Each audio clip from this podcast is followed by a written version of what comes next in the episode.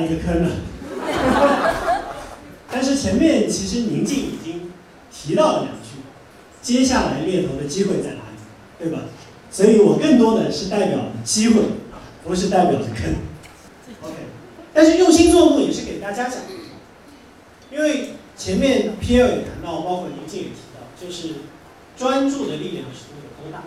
我们在做这件事情的时候，到底有没有在用一点点心思，用一些将心比心的这个思思考的角度去跟我们的候选人、跟我们的客户去沟通，其实带来的效果就有很大的区别。那我其实是毕了业就做猎头，所以对于一个小白进一个猎头行业来讲，我觉得是相当相当难的。呃，我当时为什么进猎头？其实很简单，就像我标题说的，我真没找到什么好的工作。我但是我觉得猎头是个好工作，所以我才去猎头。最早的时候呢，我其实大学里边我我有很多个追求的对象，哎，我说什么呢？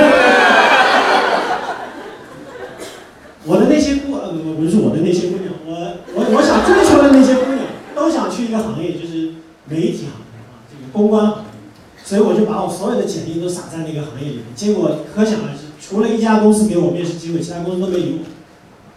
那公司我就不提了，反正他也把我拒了。嗯，那后来呢，我都跟我一个哥们诉苦，我说哎怎么办？这个想去的行业也去不了。自己学的又是研究陶瓷啊，研究玻璃那个很奇怪的一个专业，那咋办？他说：“哎，你这嘴皮子不是挺溜的吗？就天天追姑娘，我嘴皮子还可以。”我说：“哎，这个靠谱。”他说：“你去做猎头。”我说：“猎头咋整？”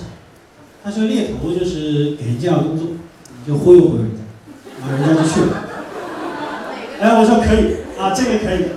然后我就把我的简历再一次撒向了广大的猎头公司，结果我发现每家猎头公司都要我。其实现在我明白，现在我明白，猎头公司其实很多老板说你反正来干嘛，干不行你就你就走。所以不是我优秀，我天天周末呢就看周末画报，可能有些九零后不知道周末画报什么时候。周末画报上面就是有各种奢侈品的广告，各种化妆品的广告，我就把它牌子都记下来了。所以我对那些牌子还真的挺熟的。做那个行业我挺有感觉的。然后那个行业还有一个什么，就是挺多姑娘的。那个时候年少气盛嘛，就干点好。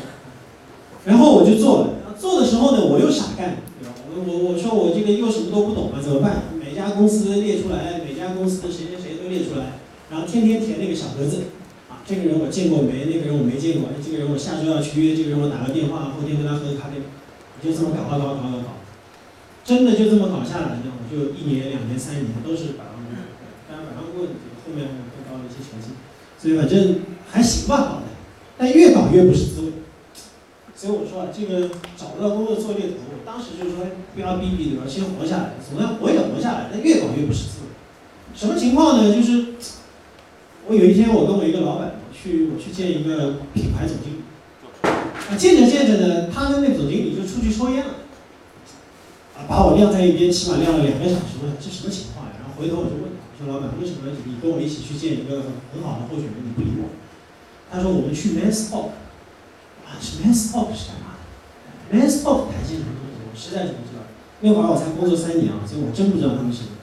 啊，后来我才明白说啊，这个 Men's Talk，男人之间可以有很多话题。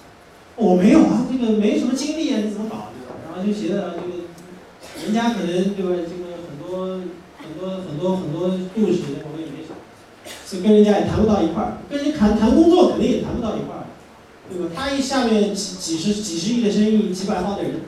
我就带两光两两小孩儿，有什么好讲的？也没什么好讲。所以呢，这就是我说的用心做谢谢。